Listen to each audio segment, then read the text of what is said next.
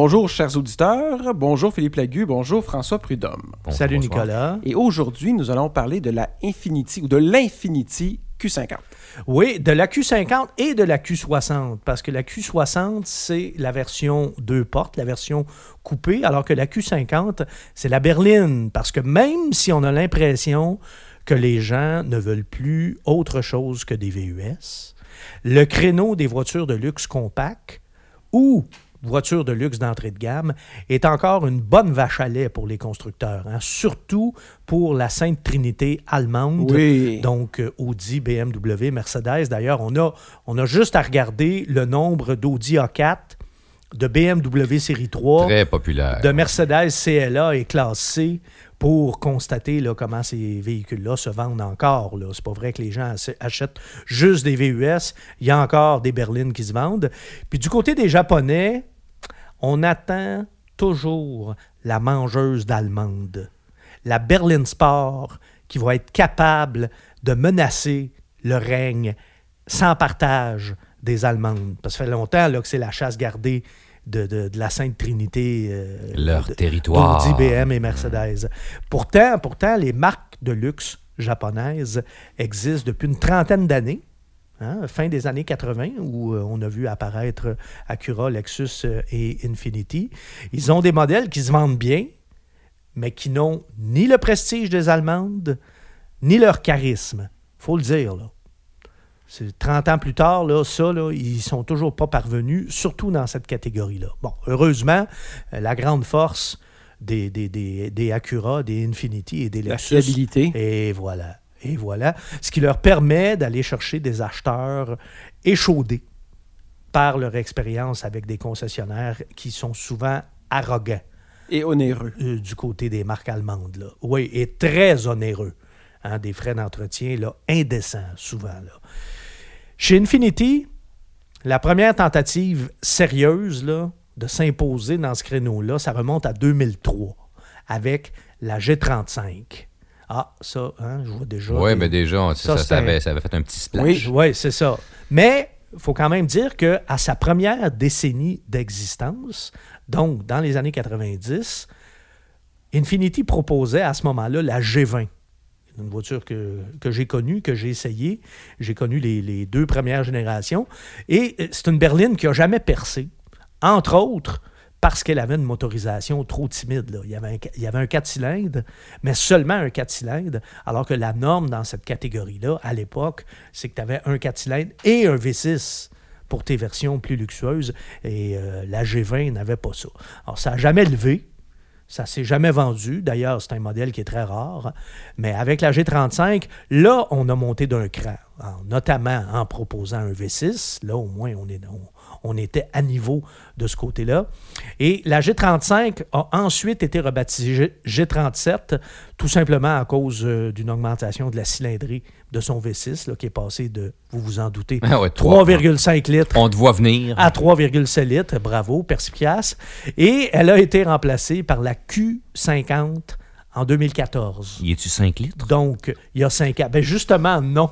Ah, Alors, là, ils sont, quand ils ont changé toute cette nomenclature-là là, chez, euh, chez Infinity, là, ils sont juste venus mélanger le monde plus qu'avant. Ils auraient vraiment dû s'en tenir à, ça fonctionnait déjà très, très bien. Là, G35, G37, ça commençait à dire quelque chose aux gens. Puis là, Q37, ça aurait pu être correct comme nom. Ben oui, pourquoi pas. Bah. bah. ils veulent faire ah, une différence. Ils veulent, faire, ils veulent marquer une Oui, mais tout le monde a des désignations alphanumériques. Fait ben on ne se retrouve plus. Là, mm. euh, D'ailleurs, là, on constate le retour du balancier. Là, il y, a des constructeurs qui reviennent avec des noms. Bref, vous l'aurez compris, c'est donc à la Q50 que revient la lourde tâche d'affronter les Allemandes. Donc, d'affronter les Audi A4, BMW Série 3, Mercedes Classe C. Alors ça, c'est quand même pas rien. Euh, c'est le même modèle, je vous le disais, depuis 2014, mais qui a fait l'objet d'une révision euh, l'année dernière, donc pour l'année modèle 2018. Ce sont des révisions là, essentiellement cosmétiques à l'intérieur comme à l'intérieur c'est de la vie générale une belle voiture, assez élégante, qui ne souffre pas des excès esthétiques de ses concurrentes. Et là, je fais directement allusion au calandre des Acura et surtout des Lexus, qui constituent de véritables agressions visuelles là, dans certains cas. Il n'y a rien de ça sur la Q50, là, qui est une berline qui est bien proportionnée, qui dégage aussi un certain raffinement. Et personnellement, moi, j'aime beaucoup le coupé faut dire que moi, je suis vraiment le public cible. J'aime ça, les deux portes, moi. Les coupés, j'aime ça. C'est, je le sais, c'est vintage, c'est rétro, mais moi, c'est mes cordes sensibles et je suis en plein le, bon public pour ça. Alors, le coupé qui a une allure très classique, qui réinvente rien sur le plan esthétique, pas du tout, mais très élégante. Et là-dessus, mon cher collègue François, tu n'as pas conduit le coupé, tu as conduit la berline. Oui. D'abord, sur le plan esthétique, aimes-tu ça ben, Elle est jolie, oui, parce que je trouve que c'est une voiture qui, qui, qui, offre une carrosserie, justement, à l'esprit sportif. C'est un, euh, elle est jolie, un profil bas. Tout de suite, on s'approche du véhicule, là, puis on, on, sent que ça va aller vite. Oui, euh, ouais, euh. les, les, ailes aussi à l'avant qui, qui, bordent le capot, là, les ailes un peu qui, en surélevé, c'est très agréable, surtout vu de l'intérieur. Ça fait un, bel, esprit puis le nez plongeant. ça nous met dans l'ambiance. Oui, donc il y a vraiment définitivement un esprit sportif à l'ensemble qui, qui, est réussi, puis sans, comme tu dis, que ça soit trop chargé, puis sans que les lignes soient trop prononcées. Puis euh, je trouve que c'est une voiture qui, qui, se, qui se, démarque, on, la reconnaît, euh, puis qui a su quand même évoluer euh, sans perdre sa personnalité parce qu'à travers les, différentes versions, il y a eu des améliorations esthétiques, les cosmétiques, comme tu dis, mais elle est demeurée elle-même, puis je, la trouve belle. Toi, Nicolas, qui connais bien euh, l'univers euh, du tuning et qui est aussi le jeune de... Le jeune de service, oui. Le jeune de service, le jeune de notre trio. Euh, j'ai 35, j'ai 37. Les amateurs de tuning aiment ça beaucoup. La Q50, sur le plan esthétique, on est dans la continuité des G35 et G37. Il y a quand même un air de famille, là. Aimes-tu ça? Je trouve pas ça laid. Est-ce que j'aime ça? Je préfère les designs allemands, personnellement. Je trouve que les lignes allemandes sont mieux réussies. On voit cependant qu'ils ont repris euh, ce qui était à mode, les, les, phares agressifs à l'avant et à l'arrière. On voit c'est les mêmes, les mêmes traits à peu près aux mêmes endroits, les mêmes angles, mais il y a, je sais pas, il y a comme une espèce de rondeur euh, ou une espèce de boursouflement trop rond à mon goût, je trouve, qui vient un peu lui enlever le charisme dont elle a besoin quand même encore. Mais c'est très réussi, là. C'est beaucoup, beaucoup, beaucoup mieux qu'avant. Mais on est, tu vois, on est, on est encore un petit peu à côté, là. Tu sais, on dirait que tu le sens, tu le sais, c'est...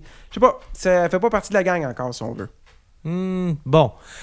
Peut-être que s'il y avait le comportement qui vient avec, là, on pourrait voir ça d'un autre œil, mais ça, on va, on va y revenir parce que moi, bon, on est au moins deux sur trois à trouver que c'est une, belle voiture. J'ai pas dit que c'était pas beau. C'est une voiture élégante. Et non, mais en même temps, ton feedback est intéressant. Tu es le plus jeune des trois, puis tu es celui qui aime moins ça. Alors, hein, ah. ça parle, ça parle. Ceci étant dit, à l'intérieur, on retrouve, bon, c'est une Infinity hein, quand même, là. c'est la, la division de luxe du constructeur Nissan. Donc, ça se veut une voiture de luxe. Heureusement, on retrouve les matériaux de qualité qu'on s'attend à retrouver dans ce genre de Le niveau de finition en conséquence. Le niveau de finition également. Mais la présentation, c'est assez convenu et même un peu vieillot.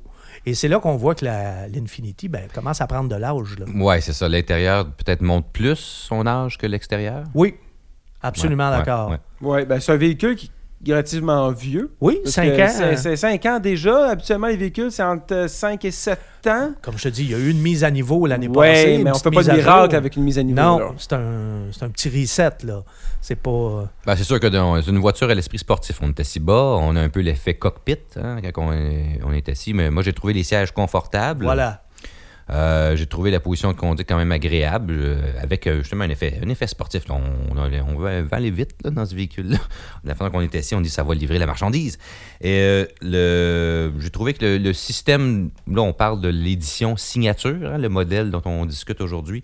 la sonorité était moyenne au niveau du système de son. Je trouvais que c'était moyen. Ça, ça manquait dans une voiture quand même, une berline de luxe. Oui. J'aurais aimé meilleure qualité sonore. Euh, le système d'infodivertissement n'est pas facile à opérer. Deux écrans. Ah. Euh, c'est un peu désuet. J'ai trouvé ça un peu complexe. Là, me retrouver là-dedans, j'ai pas trouvé ça simple. Pas de support Android Auto. dans une voiture à ce niveau-là. Non, mais ça aussi, c'est à cause de l'âge de l'auto. La présentation, c'est à cause de l'âge de l'auto. La présentation Ouais. intérieure, l'absence euh, d'Android Auto également, le système d'info- d'infodivertissement à deux écrans, tout ça nous montre qu'on a un véhicule là, qui prend de l'âge. Puis au niveau, si on va complètement à l'arrière, le coffre lui-même est, est correct, mais l'ouverture n'est pas très grande. Donc, euh, il ne faut pas avoir quelque chose de volumineux là, à mettre là parce que ça rentre La pas. grosse TV 60 pouces, on oublie ça. C'est- mince. Donc, à ce niveau-là, c'est pas ce qu'il y a de plus pratique. Ben, C'est aussi une berline de luxe compacte. Là. Si Oui, oui, tu oui, veux oui. Je retire. Si Ouais, tu veux ça une- pour une une TV berline- couleur 60 pouces, va t'acheter un VUS. vraiment une berline de luxe à l'esprit sportif. Oui, vraiment. Tu sais, aussi, c'est- c'est- aussi. c'est la- au cœur, je pense, de la Q50, c'est l'esprit sportif. Oui.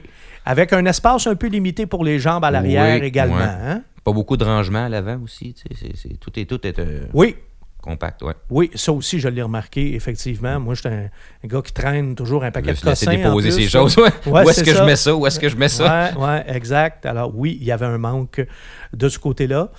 Alors, euh, bon, ben, je pense que ça fait le tour euh, pour l'intérieur, euh, l'intérieur. Mais quand même, soulignons les points forts des sièges confortables, très bonne position de Oui, conduite. oui, oui. Hein? Faut, Oui. faut Le, pas, faut ah, pas. volant agréable à prise en main. là, on, est- on a l'impression qu'on peut, on peut faire de la route là-dedans. Mais... Ah, J'ai hâte d'entendre parler de la mécanique. Oh, oh, oh. Ah, ben voilà. Bon. En 2019, il y a deux motorisations qui disparaissent du catalogue. Donc, le 4 cylindres turbo de la version de base, c'est fini, c'est plus là. Et la version hybride que j'avais pu conduire n'est plus offerte. Bon, heureusement, j'avais conduit l'autre version Donc, aussi. ça sent la fin de ligne. Là. Ça sent, Ben oui, euh, exactement. ça. On est pur Le renouvellement. il avant, le, ouais. avant le renouvellement. Voilà. Alors, il reste donc une seule motorisation au menu. C'est un V6 3 litres biturbo, donc deux Oh, turbocompresseurs. c'est cochon, ça. Ah ah, là, ça, ça devient intéressant parce qu'on peut avoir une puissance de 300 ou 400 chevaux. Et là, la puissance varie selon la pression des turbos.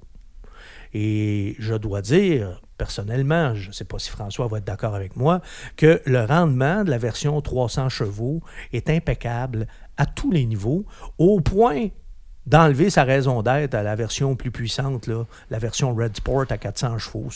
Ça devient un peu... Ouais, écoute, euh, Futile. des- ça- ça- c'est ça, on n'est pas. euh, ça déménage déjà tellement beaucoup, là. C'est déjà tellement très puissant. Je pense C'est comme aller à la vitesse lumière plus un. Ah, ben, c'est ça. C'est que rendu là, le 400, le, le- le 100 chevaux de plus, je suis pas, moi, je ne l'ai pas essayé, mais je suis pas sûr que ça va ajouter énormément parce que c'est une voiture qui est très puissante puis que, que la transmission pour opérer le tout en conséquence. 300 chevaux là, pour une voiture de ce format-là, c'est déjà très, très bien. En plus, c'est un V6, Oh, deux turbos. Il y a du couple, hein? 295 livres-pieds. Fait que ça, ça Hein? décolle. 300 Tôt- livres de couple, Il là, pas se divorcer. Non, là. non, non, non. On n'a pas besoin d'attendre rendu à 5000 tours. là. Euh, ça, ça fonctionne par contre au super, comme la plupart de la catégorie ou beaucoup de la catégorie. Ça, il faut quand même le noter. Mhm. Euh, fait puis en termes, si on veut euh, clore le volet mécanique, là, c'est un, un véhicule qui pèse 1772 kg, 3906 livres. Euh, donc, on peut pas dire que c'est pesant, on peut pas dire que c'est léger, c'est correct. là. Moi, ce que j'ai moins aimé, j'ai beaucoup aimé le rendement du moteur, là, mais j'ai beaucoup moins aimé la boîte automatique à 7 rapports. Une boîte que j'ai trouvée lente, pas très fluide. Et ça aussi, euh, il y a matière à amélioration.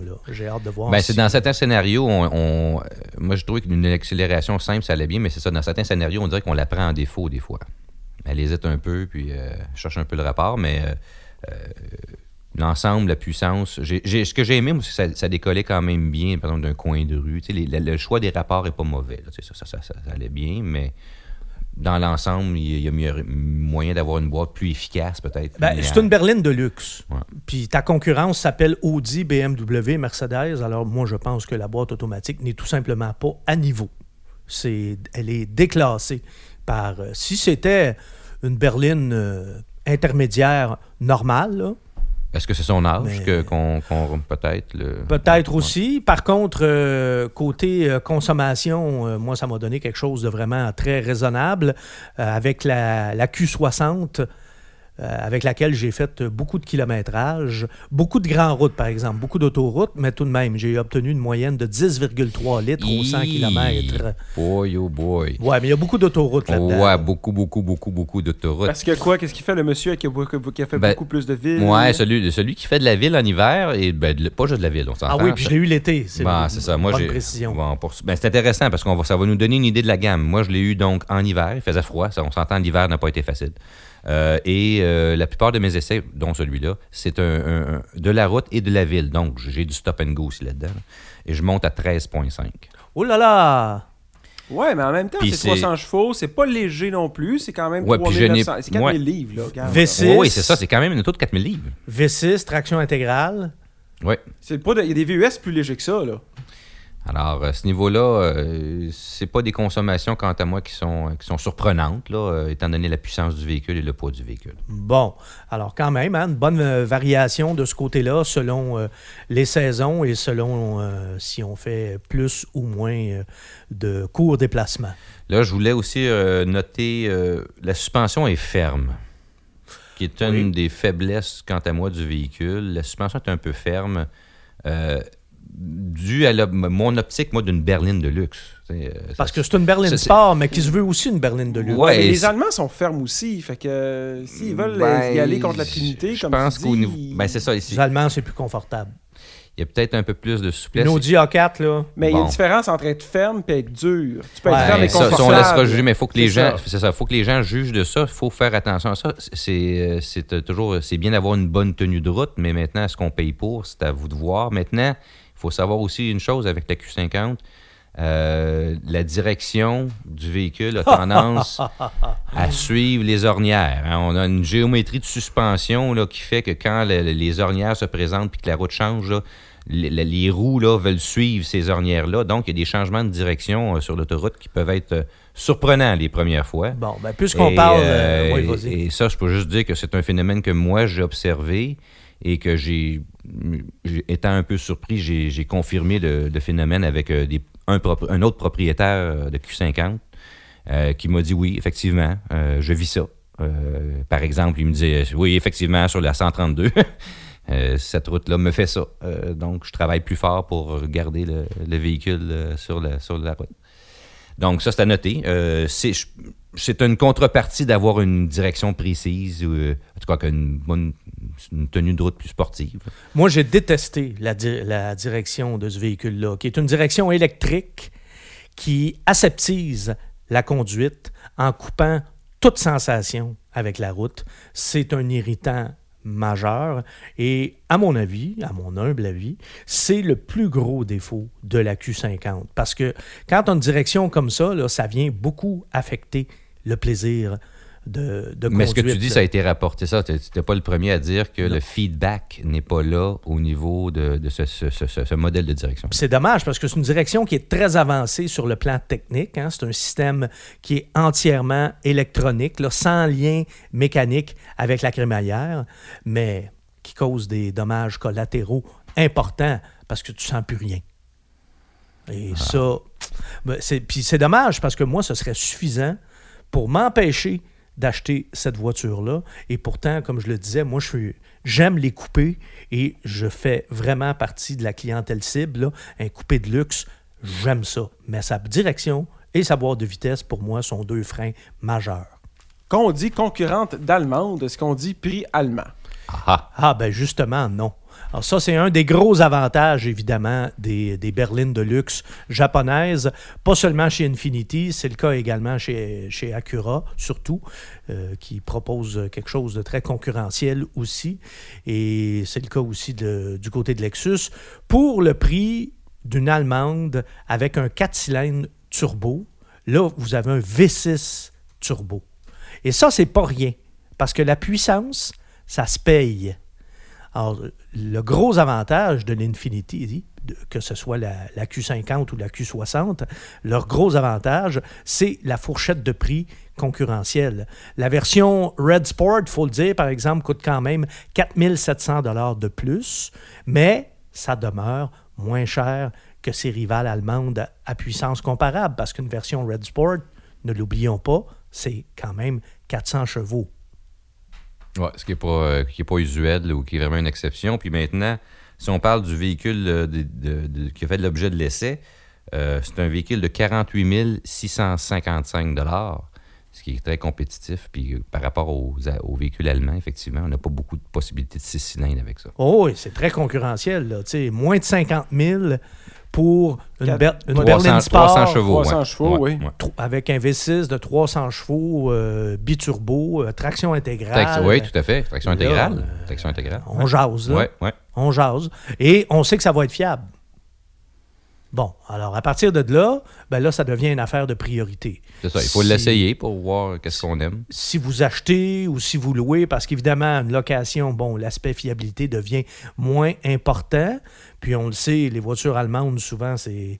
C'est des championnes de l'obsolescence programmée. Là. Une fois que la location finit, dépêchez-vous de la retourner. Si vous voulez la garder, euh, garder votre voiture plus longtemps, vous êtes peut-être mieux de regarder du côté des Japonais. Alors, l'Infinity Q50 offre quelque chose de très, très, très intéressant à cause surtout de son prix, parce qu'elle prend de l'âge un peu aussi. Oui, et euh, j'ai remarqué par euh, les, expériences de certains, certaines personnes qui ont eu ce véhicule-là que Inf- Infinity fait parfois des prix très agressifs en location. Euh, ils veulent mettre des véhicules sur la route.